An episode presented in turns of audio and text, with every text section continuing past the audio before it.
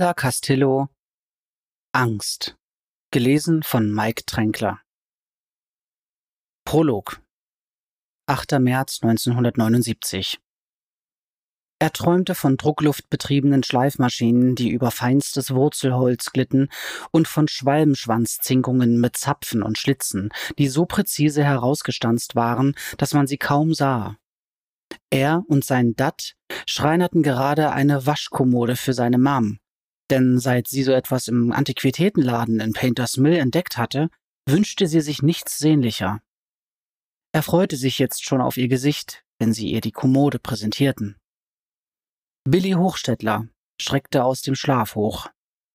Was ihn geweckt hatte, wusste er nicht. Vielleicht ein Geräusch im Erdgeschoss oder aber das Trommeln des Regens auf dem Dach. Er war 14 Jahre alt, lag in seinem kuschelig warmen Bett und versuchte, den Traum zurückzuholen. Doch es gelang ihm nicht. Sein Herz schlug heftig und er hatte keine Ahnung warum. Er starrte in die Dunkelheit, lauschte, hörte jetzt aber nur noch Donnergrollen und das gelegentliche Klappern der losen Regenrinne. In den nächsten Tagen mussten er und sein Dat auf die Leiter steigen, um sie zu reparieren. Billy? Er war gerade wieder eingenickt, als das Flüstern seines kleinen Bruders ihn erneut weckte. Schlaf weiter, murmelte er. Ich hab was gehört. Ach Quatsch, und jetzt schlaf, bevor du noch alle wächst. Unten sind Leute. Englische. Billy stützte sich auf die Ellbogen und blickte seinen kleinen Bruder verdrossen an. Little Joe war gerade acht geworden und sah in dem viel zu großen Nachthemd so süß aus, dass er trotz seines Ärgers über die Schlafstörung grinsen musste. Das ist bloß Gewitter, Angsthase. Gar nicht. Psst. Billy kicherte, glaubte ihm nicht. Willst du bei mir schlafen? Ja. Sein kleiner Bruder kam angelaufen und machte einen Hechtsprung zu ihm ins Bett. Gerade kuschelte er sich an ihn, da hörte Billy es auch. Das Geräusch kam von unten, ein Knall und dann das Kratzen von Holz auf Holz. Er sah Little Joe an. Hast du das gehört? Ich hab's dir ja gesagt. Billy drehte sich auf die andere Seite, nahm die Taschenuhr vom Nachttisch und sah blinzelnd auf das Ziffernblatt. Drei Uhr. dreißig. Sein Dat würde erst in einer Stunde aufstehen. Aber wer war dann unten im Haus? Er stieg aus dem Bett und ging zum Fenster, schob die Gardine beiseite und spähte hinunter zur Kiesauffahrt. Niemand war zu sehen. Auch kein Buggy oder Auto. Kein Laternenlicht in der Scheune und Werkstatt und Verkaufsräume waren ebenfalls dunkel. Billy nahm die Hose vom Stuhl und schlüpfte hinein. Ein schwaches Murmeln drang jetzt durch die Lüftungsklappe über der Fußleiste. Bei ihnen zu Hause wurde nur Pennsylvania Deutsch gesprochen. Doch das war eindeutig Englisch. Aber wer besuchte sie mitten in der Nacht? Wohin gehst du? flüsterte Little Joe. Billy blickte zu seinem Bruder, der die Decke bis zum Kinn hochgezogen hatte. Schlaf weiter. Ich will mit dir gehen.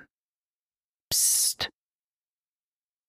Er streifte sein Hemd über, öffnete die Tür und ging langsam die Treppe hinunter. Doch er hatte die unterste Stufe noch nicht erreicht, als der gelbe Strahl einer Taschenlampe über die Wand huschte. Dat? rief er. Mom? Keine Antwort, nur das Scharren von Schuhen auf Holz. Er trat in die Küche, wo ihn der Strahl einer Taschenlampe ins Gesicht traf. Wer ist da? fragte er. Die Handschützen vor den Augen. Halt den Mund, zischte eine männliche Stimme. Vor Schreck taumelte Billy in den Flur zurück. Aus dem Augenwinkel sah er die Umrisse eines Mannes in Jeansjacke und mit wollener Gesichtsmaske. Dann wurde er unsanft am Arm gepackt und wieder in die Küche gezerrt. Darüber. Auf die Knie. Als er seine Mam und seinen Dat erblickte, die mit den Händen hinterm Kopf auf der anderen Seite des Tisches knieten, packte ihn die nackte Angst. Mit zittrigen Beinen ging er um den Tisch herum. Wer war der englische Mann? Warum war er hier? Und was wollte er? Niemand sprach, als er neben seiner Mam niederkniete und leicht vorgebeugt seinen Vater ansah, der sicher wusste, was zu tun war. Willis Hochstädtler wusste das immer. Gott wird uns schützen, flüsterte sein Vater auf Pennsylvania-Deutsch. Mund halten! Der Mann zog eine Pistole aus dem Hosenbund. Und du nimm die Hände hoch, hinter den Kopf! Billy hob die Hände, aber sie zitterten so heftig, dass er Mühe hatte, sie hinter dem Kopf zu verschränken. Wo sind die Laternen? wollte der Mann wissen. Da ist eine, sagte Dat, neben dem Herd. Der Mann ging hin und nahm die Laterne. Mach sie an, befahl er Billy. Billy sprang auf die Füße und ging zu ihm, spürte den Blick des Mannes auf sich. Tapfer nahm er die Laterne, holte Streichhölzer aus der Schublade und zündete den Docht an. Dabei dachte er an Little Joe oben in ihrem Zimmer und betete, dass er wieder eingeschlafen war. Her damit, sagte der Mann und riss ihm die Laterne so heftig aus der Hand, dass das Petroleum darin schwappte. Geh darüber und sei still. Billy kniete sich wieder neben seine Mom und hoffte, dass der Mann sich einfach nahm, was er wollte und verschwand. Ein zweiter Mann betrat die Küche, eine Taschenlampe in der einen und eine Pistole in der anderen Hand. Er war athletisch gebaut, hatte blonde Haare und ein Tuch über Mund und Nase gebunden. Wo ist das Geld? herrschte er Billys Vater an. Noch nie hatte sein Dad Angst gezeigt, doch als der zweite Mann erschien, konnte Billy sie sehen, an seinen weit aufgerissenen Augen und dem bebenden Mund. Aber die Sorge galt nicht ihm selbst oder dem Geld, für das er so schwer gearbeitet hatte, er fürchtete um das Leben seiner Frau und seiner Kinder. In einem Glas, sagte sein Dad, im Schrank über dem Herd. Mit einem hungrigen Leuchten in den Augen, das Billy nicht verstand, ging der blonde Mann zu dem Hängeschrank und riss die Tür auf. Er holte ein altes Erdnussbutterglas heraus, schraubte es auf und schüttete das Geld auf die Ablage. Billy sah die Scheine herausfallen, Zwanziger und Zehner und Fünfziger, die Einnahmen aus den Verkäufen von mindestens einem Monat. Wenn Sie gesagt hätten, dass Sie Geld brauchen, hätte ich Ihnen Arbeit und einen fairen Lohn angeboten, sagte Willis Hochstädtler. Der blonde Mann ignorierte ihn. Mom? Billys Blick schoss zur Küchentür, wo Little Joe stand, die Beine unter dem Nachthemd, wie dürre bleiche Knochen. Als er hinter ihm auch noch Hannah und Amos und Baby Edna entdeckte, sank ihm das Herz in die Hose. Die Kinder. Mom sprang auf. Die Zeit für in Bett ist now. Geht sofort ins Bett. Was soll das? Der blonde Mann drehte sich um und richtete die Pistole auf sie. Runter auf die Knie. Aber Mam eilte zu den Kindern, sah nur sie und hatte die Worte des Mannes scheinbar gar nicht gehört. Sag ihr, sie soll zurück an ihren Platz. Der Mann in der Jeansjacke richtete die Pistole auf Dat. Das ist mein Ernst, sag's ihr. Vanetta, sagte Dat. Gehorch ihm. Als spürte sie, dass etwas nicht stimmte, fing Baby Edna an zu weinen, unmittelbar gefolgt von Hannah, und dann weinte auch Little Joe, der sich mit seinen acht Jahren für einen Mann hielt und zu alt für so etwas. Mom kniete sich hin und zog die Kinder in ihre Arme. Psst. Es reicht. Der blonde Mann stampfte zu Billys Mutter und riss ihr von den Kindern weg. Zurück auf deinen Platz. Sie sind doch noch so klein, Sie entwand sich seinem Griff und schlang die Arme um ihre Kinder. Sie verstehen das doch gar nicht. Mom, entfuhr es Billys Mund, ohne dass er es beabsichtigt hatte. Vanetta! Dat sprang auf die Füße. Ein Schuss durchschnitt die Luft. Der Knall hallte wie nach einer Explosion stoßwellenartig in Billys Kopf. Wie eine Kugel, die durchs Wasser zischt und alles um sich herum aufwühlt. Sein Dat schwankte, Unglaube in den Augen. Schlagartig war es still. Dat? Billy hatte das Wort kaum herausgebracht, als sein Vater auf die Knie sank, nach vorn kippte und reglos liegen blieb. Billy hielt die Luft an, betete, dass er aufstehen möge, doch sein Dat rührte sich nicht. Der blonde Mann wirbelte zu dem anderen in der Jeansjacke herum und starrte ihn an. Bist du wahnsinnig? schrie er. In der Küche brach Chaos aus. Die beiden Einbrecher gingen aufeinander los, stoßend und zerrend brüllten sie sich an, dazwischen Mams Wehklagen und die schrillen Schreie der Kinder. Ein entsetzliches Durcheinander erfüllte den Raum.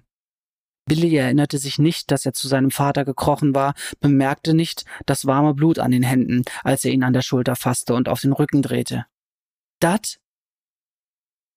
Willis Hochstettlers Augen standen offen, jedoch ohne einen Funken Leben darin. Das Gesicht war grau, die Lippen blau. Wach auf! Billy berührte das blutige Hemd seines Vaters, wusste nicht, was er tun sollte oder wer ihm helfen konnte. Sag mir, was ich machen soll, stieß er weinend hervor. Aber sein Dad war tot. Er sah den Mann an, der ihn erschossen hatte. Er hat ihnen doch das Geld gegeben, stieß er weinend hervor. Warum haben Sie das getan? Halt den Mund, schnauzte der Mann ihn an, doch in seinen Augen stand Panik. Wir verschwinden, schrie der andere Mann. Steck das Geld in einen Beutel. Von irgendwoher drangen Schreie in Billys Ohren, Schreie von seiner Mam oder seinen Geschwistern. Doch vielleicht waren es auch seine eigenen. Ein dritter Mann betrat die Küche. Er trug Jeans und ein Sweatshirt und hatte das Gesicht mit einem dünnen Stofftuch verhüllt. Du und die Kinder, runter in den Keller, sofort, sagte er und zeigte dabei auf Billy. Die Kinder drückten sich wimmernd an Mam, ihre Gesichter rot und Tränen überströmt. Tun Sie ihnen nichts, flehte Mam den Mann an. Auf dem Weg zum Keller bat Billy sie mit flehenden Blicken mitzukommen, aber als seine Mutter sich erheben wollte, drückte der Mann in der Jeansjacke sie an der Schulter nach unten. Die drei Männer tauschten Blicke. Billy wurde übel. Er war zwar erst 14 Jahre alt, aber so furchtbar das alles schon war, ahnte er doch, dass das Schlimmste noch bevorstand. Der blonde Mann hob seine Pistole und richtete sie auf Billys Kopf. Geh mit den Kindern in den Keller! Billys Verstand hörte auf zu funktionieren. Auch sein Körper war wie betäubt.